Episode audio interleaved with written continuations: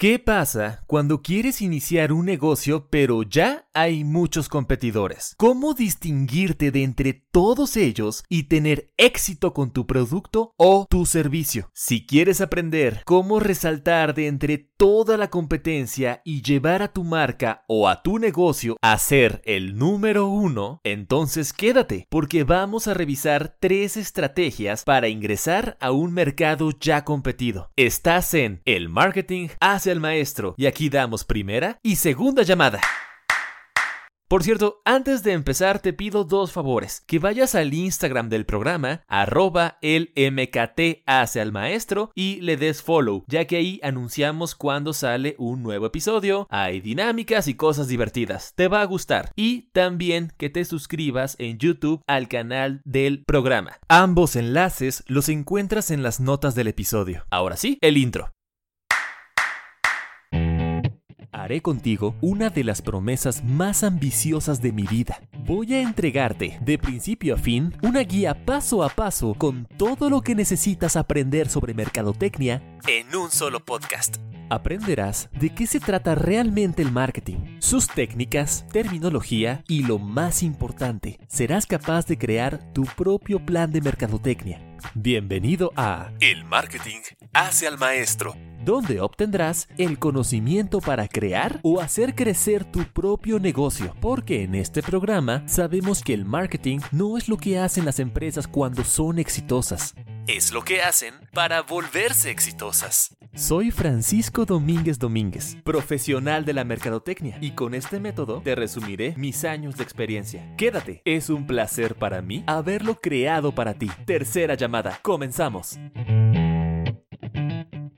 En el capítulo anterior, Don Mario un famoso pizzero se había mudado a la ciudad de las aguas alegres y quería iniciar su negocio de pizzas, pero se dio cuenta que ya existían las pizzas más baratas, las más rápidas y las más deliciosas. Sin embargo, eso no lo detuvo y aún así hizo algo con lo que logró posicionar su marca como una de las mejores pizzerías de la ciudad. Esta es su historia. Este episodio es una continuación directa del capítulo número 9, así que si todavía no lo escuchas, te recomiendo que vayas a oírlo, ya sea antes o después de terminar con este. Ambos te ayudarán a saber cómo diferenciarte de tu competencia. Paso número 1 Análisis de la competencia basado en atributos. ¿Qué fue lo que hizo Don Mario? Y tranquilo, te prometo que es algo muy simple y que tú mismo puedes hacer con lápiz y papel. Para empezar, lo primero que realizó fue un breve, simple y muy poderoso análisis de la competencia basado en los atributos. De esta manera, Don Mario podía observar gráficamente dónde se posiciona cada uno de sus competidores. Para hacer esto, primero escogeremos tres a 5 de los atributos de valor más importantes para tus clientes sobre la categoría en la que quieras competir. En otras palabras, analizaremos de 3 a 5 de las esferas navideñas que influyen en un mayor porcentaje del mercado para la toma de una decisión respecto a cierto producto o servicio. Normalmente para cada categoría no existen más de 5 esferas navideñas que sean realmente importantes. En el caso del calzado, por ejemplo, los atributos más relevantes probablemente son precio, durabilidad, comodidad, diseño y marca. Otro ejemplo, para la industria de los teléfonos móviles o celulares, sus esferas son precio, cámara, velocidad, diseño y facilidad de uso. En la educación universitaria, precio, prestigio de la institución, calidad de las instalaciones, probabilidad de obtener un empleo al graduarte y cercanía de tu casa. Y aquí te invito a que pienses e identifiques cuál ¿Cuáles son esos atributos de valor que más influyen en tus clientes al momento de tomar una decisión para adquirir tu producto o tu servicio, ya que las necesitarás para este ejercicio? En el caso de las pizzas de Don Mario, analizaremos tres atributos principales, rapidez, precio y sabor. Posteriormente, procederemos a asignarles un valor numérico del 1 al 10 con base en una encuesta realizada con consumidores. El tamaño tamaño de la muestra dependerá totalmente del tamaño de tu mercado, pero puedes iniciar con 10 personas y eso te dará una buena idea de hacia dónde ir. Ten en cuenta que entre mayor sea tu número de encuestados, mejores serán los resultados. Y me detengo aquí un momento para darte un tip súper importante cada vez que realices encuestas. Siempre pon escalas que sean pares. Dicho de otra manera, nunca pongas una opción que sea exactamente la de en medio. Por ejemplo, para evaluar la calidad de tu servicio, pon cuatro opciones. Excelente, muy bueno, malo o pésimo. En vez de poner cinco y agregar la opción de regular, ya que así la gente se ve obligada a tomar partido por uno de los dos lados de la encuesta. Si pones la opción regular, le das la opción a la gente de ser neutrales, cuando tú lo que buscas es saber si tu servicio es mayormente bueno o mayormente malo, para así poder tomar decisiones. Así que ya lo sabes, haz encuestas siempre con escalas en números pares. Seguimos. Una vez que tengas los resultados, crearás un plano cartesiano para graficar a cada uno de tus competidores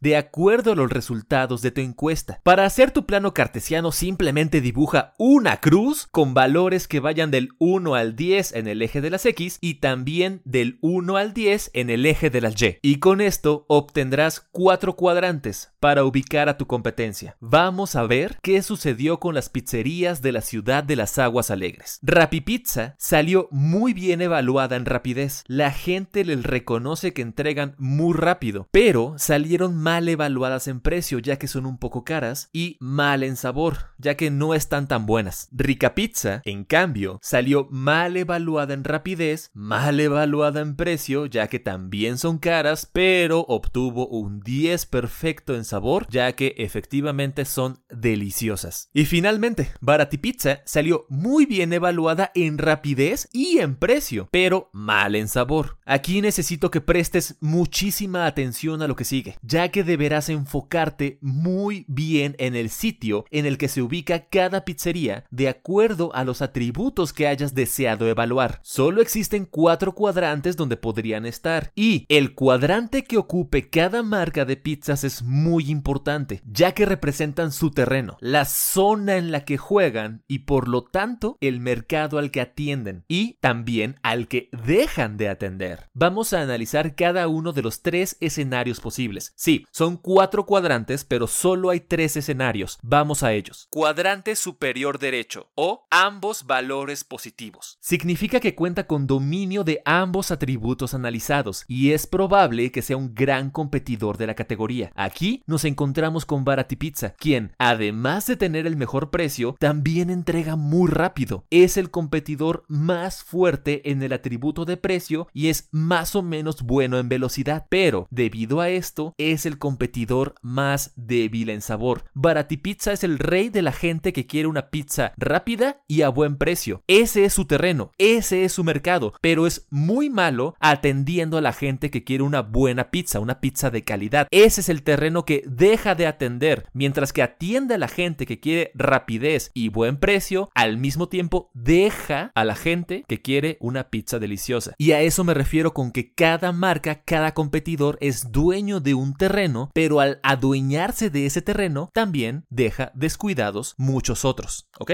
Esquina superior izquierda o inferior derecha, es decir, solo un valor positivo. Aquí la empresa posee una fortaleza al cumplir satisfactoriamente con uno de los atributos, pero carece de otro igualmente importante, con lo que deja desatendido ese segmento de mercado que busca la otra cualidad del producto o servicio. Vemos que tanto Rica Pizza como Rappi Pizza solo son buenos en un atributo cada quien. El primero en sabor y el segundo en velocidad. Son competidores normales ya que no destacan demasiado y además los dos son débiles en precio al vender un poco caro. Esquina inferior izquierda, ningún valor positivo. Representa baja competitividad percibida en los valores analizados. Normalmente, una empresa aparecerá en este sector cuando exista alguna otra cualidad en la que sí se destaque. En nuestro ejemplo, lo que decíamos anteriormente, aquí aparecería Rica Pizza al analizar los atributos de velocidad y precio, pues no destaca en ninguno de estos dos, ya que ellos decidieron enfocarse únicamente en el sabor de sus pizzas.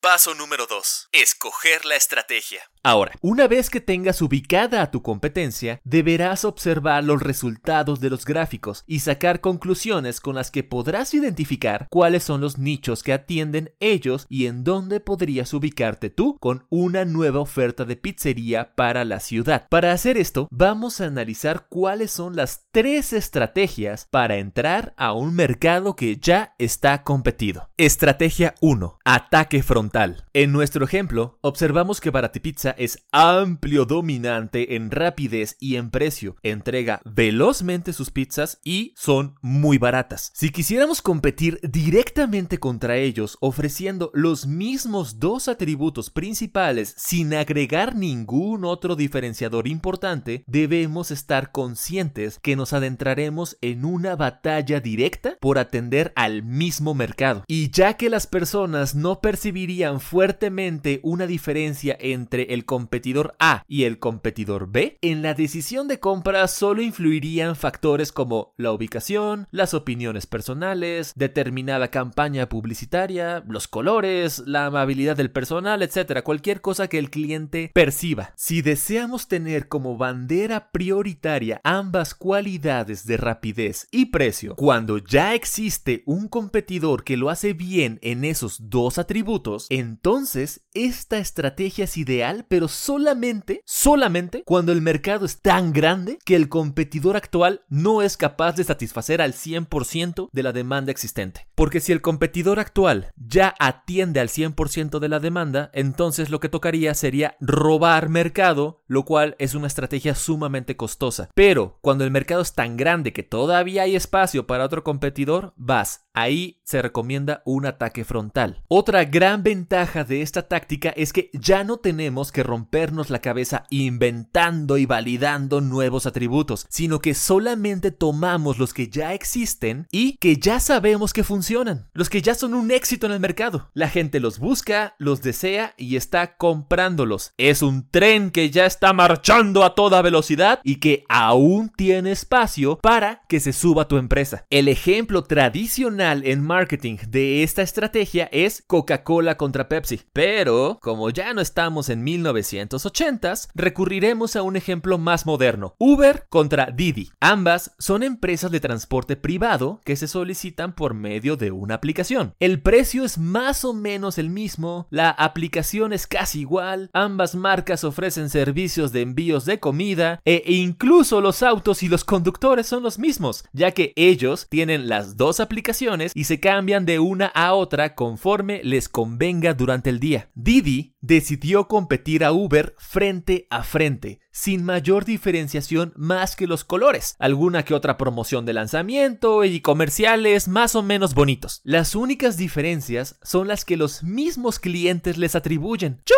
uso Uber porque fueron los primeros. Yo uso Didi porque son más amables. Pero en realidad no existe ninguna distinción clara entre ambos. Son dos competidores casi idénticos que, dado que uno solo no puede cubrir toda la demanda, por ejemplo, a toda la demanda de la Ciudad de México, entonces se la comparten. Al escoger esta estrategia, Didi gozó de una ventaja que no tuvo Uber, el desconocimiento del consumidor en la categoría. Uber tuvo que gastar millones de dólares para educar al consumidor en bajar una aplicación, registrar su tarjeta de crédito y solicitar un viaje a de su teléfono inteligente, algo a lo que no estábamos acostumbrados en el 2013. Y por el otro lado, cuando llegó Didi, por ahí más o menos del 2019, ya todos sabíamos lo que era una app de transporte, por lo que significó una fácil entrada para Didi en el mercado mexicano.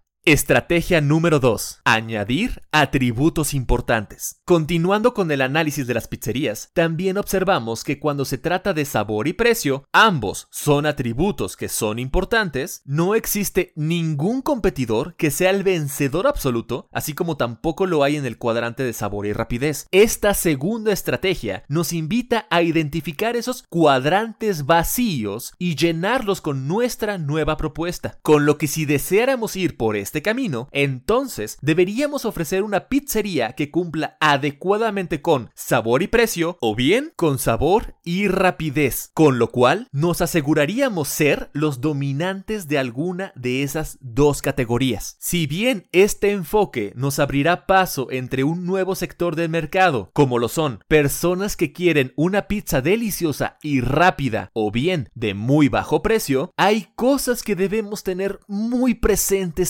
de llevarlo a cabo. En primer lugar, es posible que este nicho no sea lo suficientemente grande y esa sea la razón por la cual no existen competidores. Esto se debería a que las personas que desean un sabor excepcional en sus pizzas no les molesta tener que esperar por su pizza, ya que entienden que para que sea realmente buena debe cocinarse a fuego lento, los ingredientes deben ser cortados al momento, etc. Y tampoco poco tienen problema con pagar el precio completo. De igual modo, comprenden que una mejor pizza debe llevar mejores ingredientes que sean más costosos. Y en segundo puesto, también hemos de ser conscientes que algunos atributos de valor no pueden ser tan fácilmente combinados. En nuestro ejemplo, sería difícil, pero no imposible, cocinar una pizza con calidad gourmet utilizando ingredientes económicos para bajar el costo de la misma, o bien apresurando su proceso de cocción en afán de entregarla en el menor tiempo posible. Aplicar esta idea se complementa estupendamente bien con la estrategia del Océano Azul, la cual es una teoría creada por W. Chang Kim y René Malbon. Ya no quiero pronunciar esos nombres, por favor, siempre se me complican.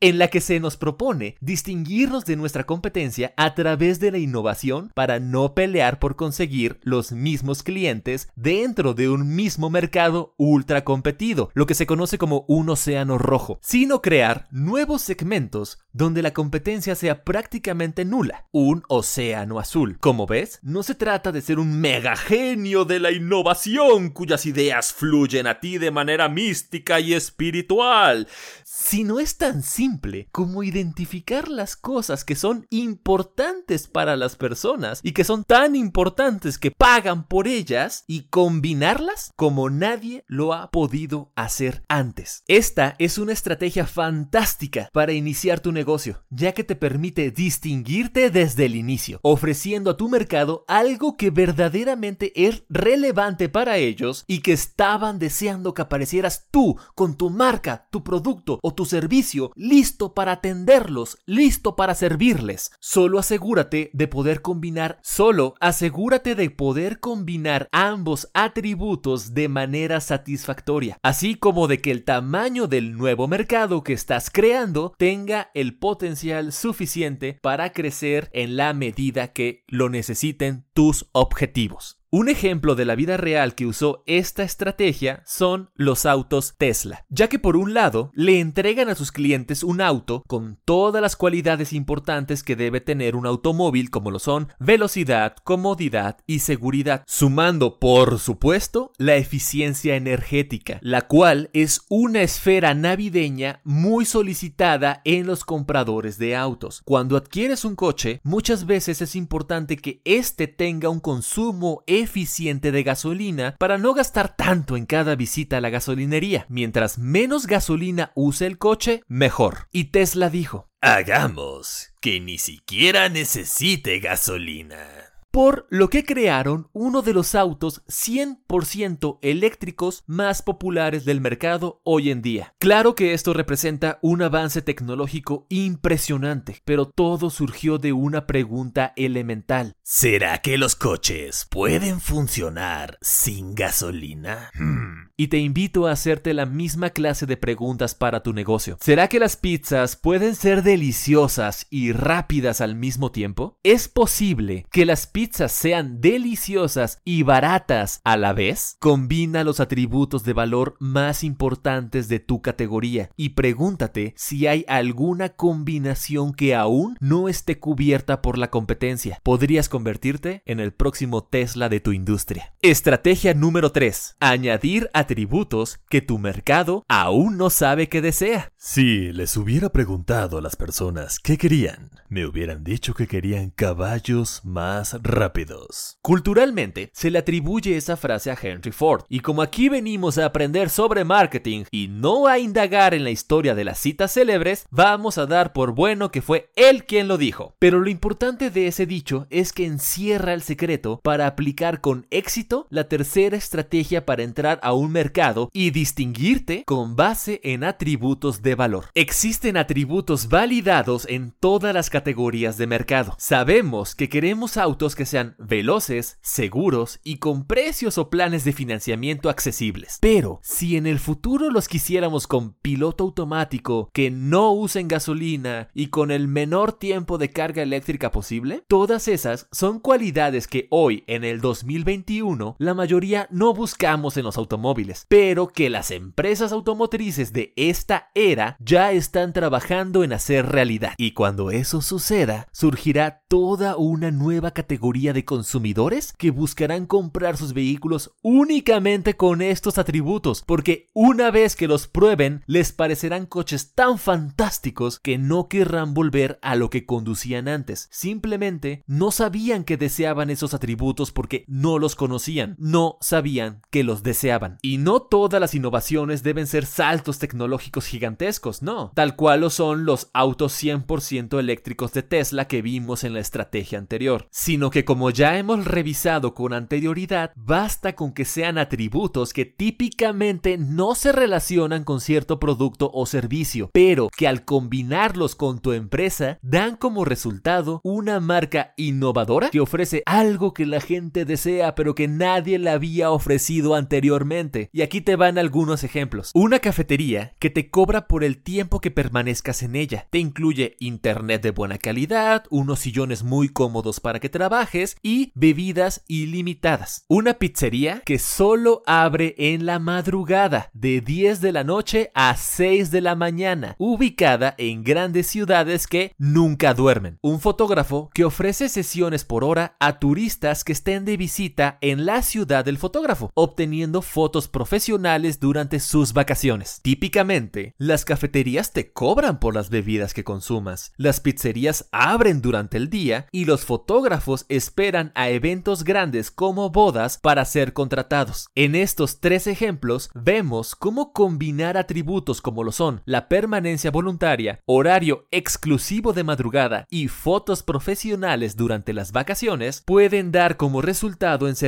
innovadores con una gran demanda y clientes felices. Identifica atributos que gozan de éxito en otras industrias y que no sean típicos en la tuya o en tu idea de negocio. Busca cómo integrarlas y pregunta a tu nicho si es algo que les llamaría la atención y por lo cual pagarían. Así podrás crear una empresa innovadora en su ramo y con un nuevo gran mercado por explorar. Ahora bien, con todo esto en mente, Don Mario comenzó a maquinar miles de ideas por minuto del tipo, ya sé, voy a tener la pizza más rica, hecha con los mejores ingredientes, será muy barata, la más rápida en la entrega, con un gran empaque, una marca innovadora, empleados súper amables, un restaurante donde habrá videojuegos y la pizzería se convertirá en un cohete espacial por las noches y llevará a los clientes a dar un recorrido por la luna y además, y no, o sea, sí, e, esa sería definitivamente una gran pizzería, tal vez la mejor del mundo, pero debemos detener a don Mario ahí un minuto para analizar con calma cualquier idea que surja del estilo mi negocio será el mejor en todo. Es importante que retomemos que las personas solo buscamos de uno a tres atributos importantes típicamente y el número puede subir a cinco en compras más importantes pero en general solo nos centramos en un número limitado de cosas que deseamos. Y tanto Don Mario como tú deben enfocarse en un número similar de atributos en los cuales sobresalir. También es importante recalcar que hay ciertos atributos que se contraponen el uno con el otro. Por ejemplo, ya lo habíamos hablado, si deseas tener los mejores ingredientes para tu pizza, entonces ya no podrías ofrecerla al precio más económico del mercado, pues seguramente tendrías pérdidas. Y el sueño de tener una pizzería barata, de alta calidad, con un gran ambiente, difícilmente podría cumplirse. Así que no busques ser el mejor en todo. Acepta de una vez y por todas que no existe tal cosa y haz negocios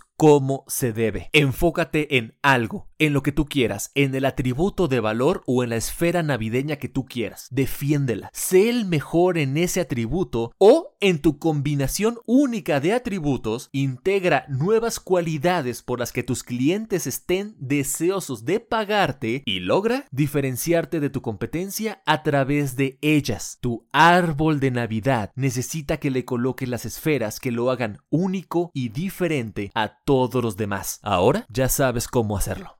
Paso número 3. Ejecutar la estrategia. Una vez que don Mario finalizó su análisis de la competencia basado en atributos, descubrió que tenía tres opciones. Competirle de frente a cualquiera de las tres pizzerías existentes y crear su propia pizzería, ya sea rápida, barata o deliciosa. Competir en alguno de los espacios vacíos que estaban dejando libres los tres competidores, ya sea inventar la pizza más deliciosa y más rápida o la más deliciosa y la más barata. Competir al añadir algún atributo que no estaba siendo cubierto y que los clientes aún no sabían que querían. En este caso, Don Mario escogió ofrecer la auténtica experiencia de la pizza italiana en su restaurante. Imaginó cómo decoraría el lugar. Paredes pintadas de tonos color café, iluminación tenue, mesas decoradas con manteles de cuadros blancos y rojos, con una pequeña vela encima, música de jazz en vivo, una cava con los mejores vinos italianos y los postres más ricos de la ciudad. En fin, una experiencia increíble, romántica y muy elegante que ningún otro de sus competidores podía ofrecer. Italia Pizzas había nacido. Su esfera navideña, la experiencia de la auténtica pizza italiana en tu ciudad. Pero, ¿sería esta una buena idea? ¿Realmente existía un mercado dispuesto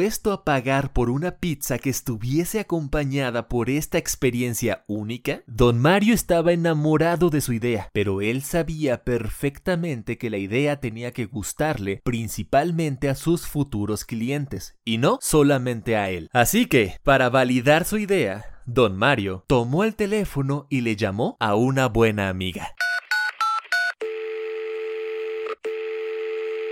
Hola, Valeria, ¿cómo estás? Tanto tiempo sin saber de ti. Oye, tengo una idea para una nueva pizzería. ¿Me ayudarías a validarla? Mario, estoy muy bien. ¿Y tú? Claro que sí, te explico. Si quieres saber ¿Qué fue lo que le dijo Valeria a don Mario para validar su idea de negocio? Ve ahora mismo al episodio número 2 del podcast. Pero hay algo sobre validar ideas de negocio de lo que no hemos hablado lo suficiente. Las ideas, única y exclusivamente, pueden ser validadas por aquellas personas que puedan convertirse en tus clientes ideales. Dicho con otras palabras, no puedes preguntarle a cualquier persona, solamente a aquellos para quienes hayas creado tu producto. La representación semificticia de este arquetipo de cliente se conoce como buyer persona.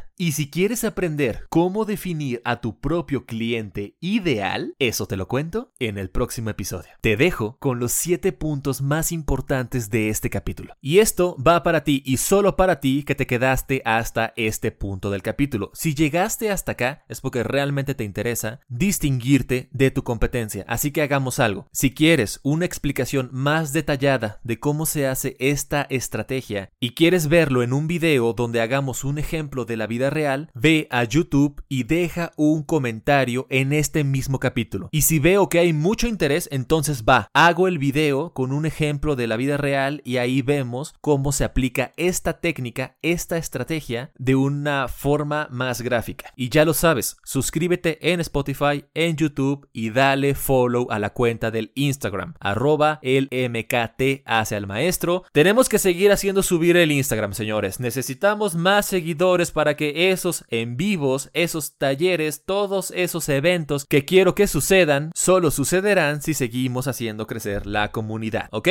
Así que es muy importante tu apoyo. Ahora sí, Van los 7 puntos. 1. Un análisis de la competencia basada en atributos se centra en responder a la pregunta ¿en qué destaca principalmente mi competencia? 2. Normalmente solo existen de 3 a 5 atributos de valor que influyen principalmente en la mayoría de las decisiones de compra. 3. Asigna valores numéricos del 1 al 10 con base en lo que opinen los consumidores y ubica la competencia dentro de un plano cartesiano. 4. Una vez que tengas identificado en dónde se ubican tus competidores, podrás visualizar tanto sus áreas de dominio como aquellas otras que dejan libres, o sea, los océanos azules. 5 podrás elegir una de las tres estrategias para enfrentar a tu competencia. Ataque frontal, añadir atributos importantes ya conocidos o añadir atributos importantes que tus consumidores aún no saben que desean. 6. Para añadir un nuevo atributo, es importante que tus clientes ideales estén dispuestos a pagar por él. 7. Antes de lanzarte con cualquier idea innovadora, asegúrate de validarla primero con tus clientes ideales. Señores, un gran abrazo, solo me queda agradecerles por llegar hasta el final del episodio. Recuerden que tenemos vigente la dinámica de los 1500 seguidores, la encuentras en el capítulo número 7 del podcast. Y por cierto, la palabra secreta de este capítulo es Miss Universo. Mándamela por Instagram y te responderé con una nota de voz como un mini agradecimiento por haber llegado hasta el final de este episodio. Soy Francisco Domínguez Domínguez y esto fue El Marketing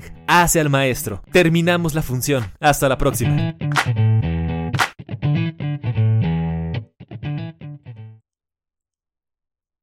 Hey, ¿sigues aquí? Bien, porque esa no era la palabra secreta. La verdadera palabra secreta de este episodio es tacos al pastor. Si me la mandas, participarás por la dinámica especial para todos los que encuentren el 100% de las palabras.